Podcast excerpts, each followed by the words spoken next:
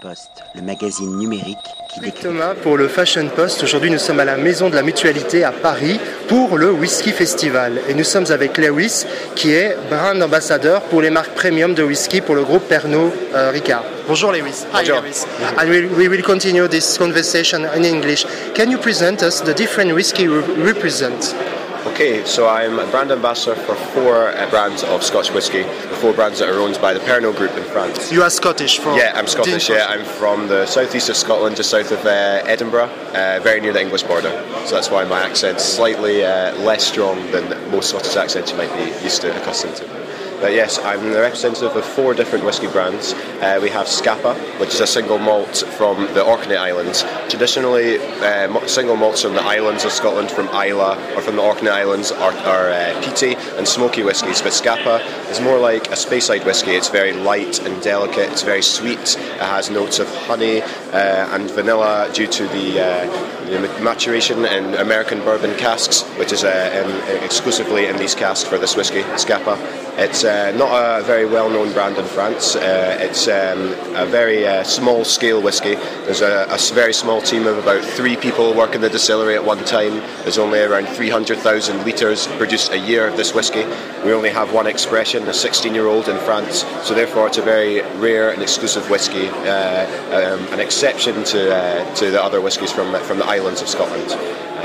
Um, also, we have Tormore. Tormore is similar. It's a very small scale whisky. Always a single malt. Uh, yes, yes. Uh, again, a single malt. This one is from the region of Speyside uh, in the Cairngorm Mountains in, uh, in Scotland. It's again a very light and delicate, uh, accessible whisky, and it's got very sweet, slightly fruity flavours, just like characteristic of a Speyside whisky.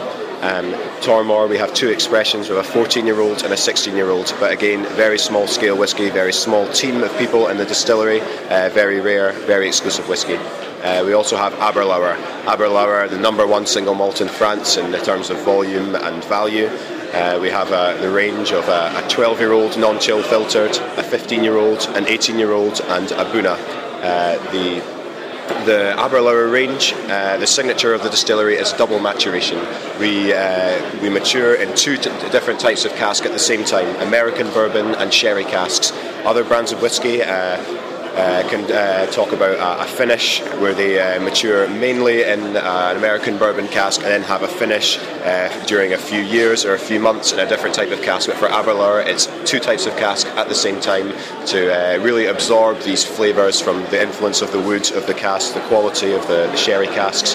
Sherry casks are a growing rarity actually in in, Scot- in the whisky industry at the moment. but we actually, with Aberlour, we have the power to influence the sherry casks that are sent to us by the uh, Scotch whisky brands, um, by the, not by the, by the uh, the Spanish uh, sherry uh, um, enterprises. Uh, so we can uh, influence what wine goes into these casks before they send us them, despite this growing rarity of the uh, of the casks. Which is why we're very proud to to, uh, to, talk about the quality of our woods and the influence of this wood in our whiskies. and finally, we have Ballantine's. Ballantine's a blended whiskey. the largest range of blended uh, Scotch whisky which is aged in on the market. Uh, we, we start with finest. We also have a 12 year old, 17 year old, 21, 30, and 40. So it's a very, very large range of blended whisky. Uh, today at Whisky Live, we're putting the, uh, the, the, focus on the 17 year old Ballantine's. It was named Scotch uh, Blended Scotch Whisky of the Year by the Whisky Bible for 2014. So uh, Sandy Hislop, our master blender, has decided to make a coffee, a gift box around this whisky to highlight the art of blending and the key to blending for this whisky. Uh, a blended whisky, obviously, it contains more than 40 different uh, single malts mm-hmm. and grain whiskies from all over Scotland, and the role of the master distiller is really to find a balance between these whiskies. It's a, obviously a very complex blend if there's more than this many uh, whiskies in the blend, so his role is to add the correct quantities to find the perfect balance and a nice smooth finish to the whiskey. And is it possible to make a combination with food and your whiskey? Yeah, absolutely. Uh, For instance, with, uh, with uh, red meat? Yes, red meat is definitely something we would advise for these whiskies, especially the, the Ballantine's 17. We'd advise red meat. Um, uh, or smoked red meat to uh, to complement the non-smoky finish to our whiskies because our whiskies do not use uh, the tulip peat at all in our whiskies um, in Pernod Ricard. So uh, they're, they're not smoky, they're smooth, they're light, fruity, and delicate. So smoky meats are definitely a great uh, accompaniment. And with chocolate? With chocolate as well, yes, especially uh, the Aberlour range. Um, because of the, the sherry cask influence, there are even notes of chocolate mm. in our whiskies, uh, of light, uh, of milk chocolate and the uh, less aged expressions. But then in the uh, the more aged, the the older whiskies, there are really dark chocolate notes in there. So we definitely advise chocolate, especially with the Aberlour Buna.